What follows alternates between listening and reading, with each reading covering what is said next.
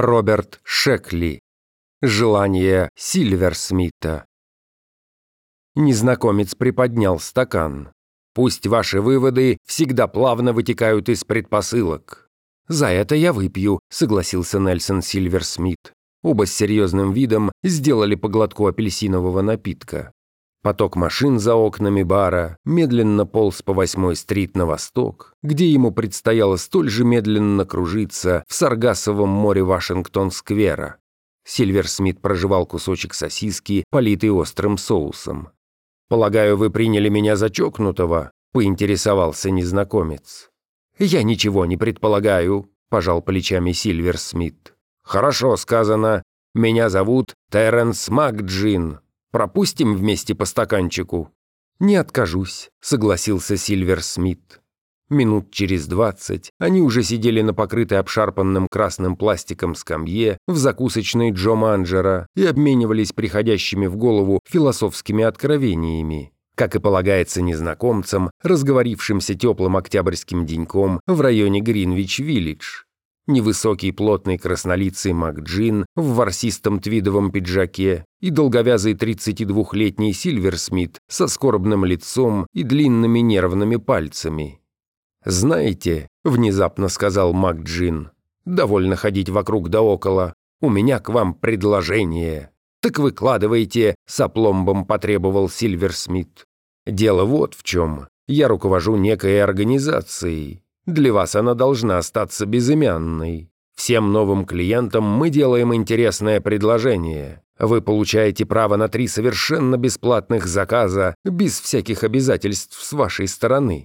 Назовите три пожелания, и я их выполню, если они в пределах моих возможностей. А что от меня потребуется взамен? Абсолютно ничего. Вы просто получите то, что хотите. «Три заказа?» – задумчиво произнес Сильверсмит. «Вы подразумеваете три желания?» «Да, можете назвать и так. Тех, кто выполняет любые желания, называют волшебниками». «Я не волшебник», – твердо сказал Макджин. «Но вы исполняете желания». «Да, я самый нормальный человек, исполняющий желания». «А я», – заметил Сильверсмит, – «нормальный человек эти желания высказывающий». Что ж, тогда мое первое желание таково. Я хочу классную стереосистему с четырьмя колонками в комплекте с магнитофоном и всем прочим. «У вас крепкие нервы», — произнес Макджин. «А вы ждали от меня удивления?» Я ожидал сомнений, тревоги, сопротивления. Подобные предложения обычно воспринимаются с подозрительностью. «Единственное, чему я научился в Нью-Йоркском университете», — сообщил Сильвер Смит, так это сознательно подавлять недоверие. И многие соглашались на ваше предложение. Вы у меня первый за долгое время. Люди попросту не верят, что их не обманывают. В век физики Гейдельберга недоверие не самая лучшая реакция. С того дня, когда я прочитал в Scientific American, что позитрон есть не что иное, как электрон, путешествующий во времени в обратном направлении, я без труда верю во что угодно. Надо будет запомнить ваши слова и включить их в нашу рекламу. А теперь дайте мне ваш адрес, я с вами свяжусь». Три дня спустя Макджин позвонил в дверь квартирки Сильвер Смитта на Перри-стрит, пятый этаж без лифта. Он сгибался под тяжестью большого упаковочного ящика и был весь мокрый от пота. Его твидовый пиджак вонял перетрудившимся верблюдом. «Ну и денек», — выдохнул он. Обегал весь Лонг-Айленд, пока не отыскал для вас подходящий аппарат. Куда поставить? Да хоть сюда. А как насчет магнитофона? Занесу сегодня, только попозже. Вы уже обдумали второе желание? Феррари, красный. Слышу, значит, повинуюсь. Кстати, все это не показалось вам чем-то фантастическим? Подобными штучками занимается феноменология, или, как говорят буддисты, мир таков, какой он есть. Вы сможете достать мне не очень устаревшую модель? Полагаю, сумею раздобыть совсем новую, с турбонаддувом и приборной панелью из настоящего каштана. Хм, теперь меня начинаете удивлять вы, заметил Сильвер Смит. Но где я стану держать машину? Это уж ваши проблемы, скоро увидимся. Сильверсмит рассеянно махнул ему вслед и принялся распаковывать ящик. Выполняя третье желание Сильверсмита, Макджин отыскал ему просторную трехкомнатную меблированную квартиру в Пэтчин Плейс всего за 102 доллара в месяц, после чего пообещал выполнить еще пять желаний в качестве премии. «Вы в самом деле их выполните», – не поверил Сильверсмит. «У вашей компании не начнутся проблемы?» «На этот счет не волнуйтесь. Знаете, ваши желания весьма хороши. У вас запросы крупные, но без излишеств. Они становятся для нас вызовом, но не повергают в изумление. Некоторые попросту перегибают палку, требуют дворцы, рабов и гаремы из претенденток на звание «Мисс Америка». «Полагаю, такие желания высказывать бессмысленно», – осторожно произнес Сильвер Смит. «Почему же? Я смогу выполнить и их, но они только навлекут неприятности на пожелавшего. Представьте сами, выстроишь какому-нибудь придурку копию царского летнего дворца на десятиакровом участке неподалеку от Нью-Йорка, и на него тут же саранчой слетаются налоговые инспекторы. Обычно парню весьма трудно объяснить, как он ухитрился накопить на такие хоромы, работая младшим клерком за 125 долларов в неделю. Тогда налоговые чиновники начинают делать собственные предположения. Какие, например? Скажем, что он один из главарей мафии и знает, где зарыт труп судьи Кратера. Но они же ничего не могут доказать. Возможно, но кому захочется провести остаток жизни, исполняя главную роль в любительских фильмах ФБР? «Да, не очень-то приятная перспектива для ценителей уединения», согласился Сильвер Смит и пересмотрел кое-какие из своих планов. «Вы оказались хорошим клиентом», объявил МакДжин две недели спустя. Сегодня вы получаете премию, сорокафутовую яхту с полной экипировкой. Где вы хотите на ней плавать?» «Поставьте ее в док возле моей виллы в Насау», — ответил Сильвер Смит. «Ах да, спасибо». «Вам еще один подарок от фирмы», — сказал МакДжин через три дня. «Десять дополнительных желаний, как всегда без всяких обязательств с вашей стороны». С этими новыми получается уже 18 неиспользованных желаний, подсчитал Сильвер Смит. Может, перебросите часть другому достойному клиенту? «Не будьте смешным», — возразил МакДжин. «Мы вами очень довольны». «Во всем этом есть какая-то хитрость, верно?» — спросил Сильвер Смит, теребя парчевый шарф. Разговор происходил месяцы 14 желаний спустя. Сильвер Смит и МакДжин сидели в креслах на широкой лужайке поместья Сильвер Смита на французской ривьере. Тихо играл невидимый струнный квартет. Сильвер Смит потягивал негрони. МакДжин, всклокоченный более обычного, большими глотками поглощал виски с содовой. «Что ж, если желаете, можете назвать тайный смысл происходящего и хитростью», признал МакДжин. «Но это совсем не то, что вы думаете». «А что же?» Сами знаете, что я не могу вам ничего сказать. Может, все кончится тем, что я потеряю душу и попаду в ад?» Мак Джин расхохотался. «Уж этого вам следует опасаться меньше всего. А теперь прошу меня извинить. У меня назначена встреча в Дамаске. Нужно оценить заказанного вами арабского жеребца. Кстати, на этой неделе вам предоставлено еще пять премиальных желаний. Два месяца спустя Сильвер Смит, отпустив танцовщиц, лежал в одиночестве на кровати императорских размеров в своих римских 18-комнатных апартаментах и предавался унылым размышлениям. У него в запасе имелось еще 27 желаний, но пожелать еще хоть что-нибудь он был просто не в силах и, следовательно, не ощущал себя счастливым. Сильвер Смит вздохнул и протянул руку к стакану с сельтерской, постоянно стоявшему рядом с кроватью на ночном столике. Стакан оказался пуст. «Десять слуг, они могут вовремя наполнить стакан», – процедил он. Поднявшись, он прошел по комнате и нажал кнопку звонка. Затем вновь улегся на кровать и засек время. Его Rolex в корпусе из цельного куска янтаря отсчитал 3 минуты 38 секунд, прежде чем в комнату торопливо вошел второй помощник дворецкого. Сильвер Смит указал на стакан, глаза слуги выпучились, челюсть отвисла. «Пустой!» — воскликнул он. «Но ведь я особо приказывал помощнице горничной, чтобы...» «Меня не интересует оправдание», — оборвал его Сильвер Смит. Или кое-кто сейчас поторопится, или полетят чьи-то головы».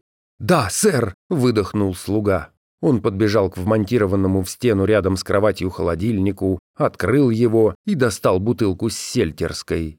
Поставил бутылку на поднос, взял снежно-белое льняное полотенце, сложил его вдоль и повесил на руку. Выбрал в холодильнике охлажденный стакан, проверил, чистый ли, заменил на другой и вытер ободок полотенцем.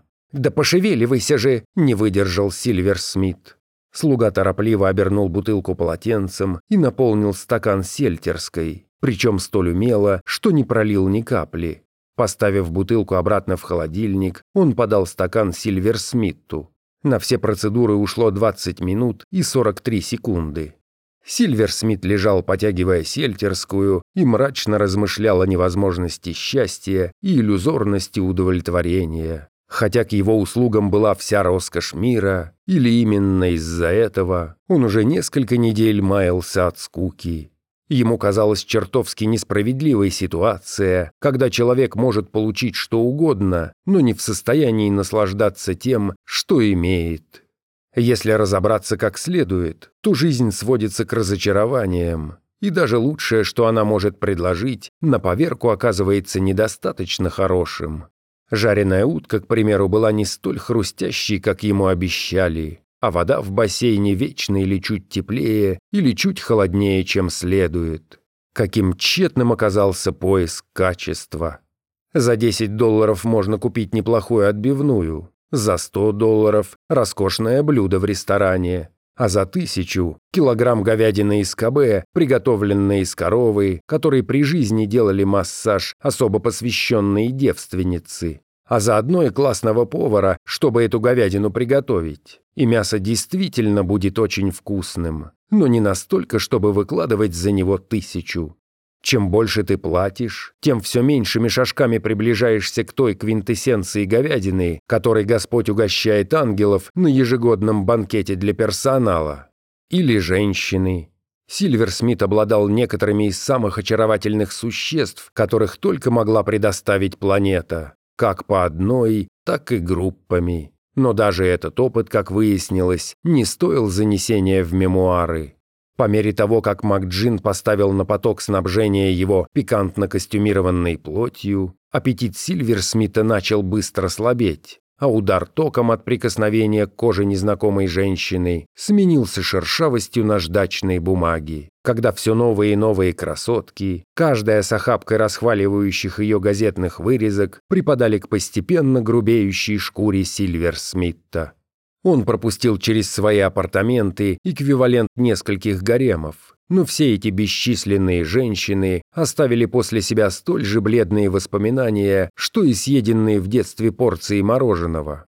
Хоть как-то вспоминалась разве что мисс Вселенная, каштановые волосы которой еще сохранили запах судейских сигар, да непрерывно жующая резинку инструкторша по подводному плаванию из Джорджии, затянутая в возбуждающий резиновый гидрокостюм и выдувавшая розовый пузырь в момент всех моментов.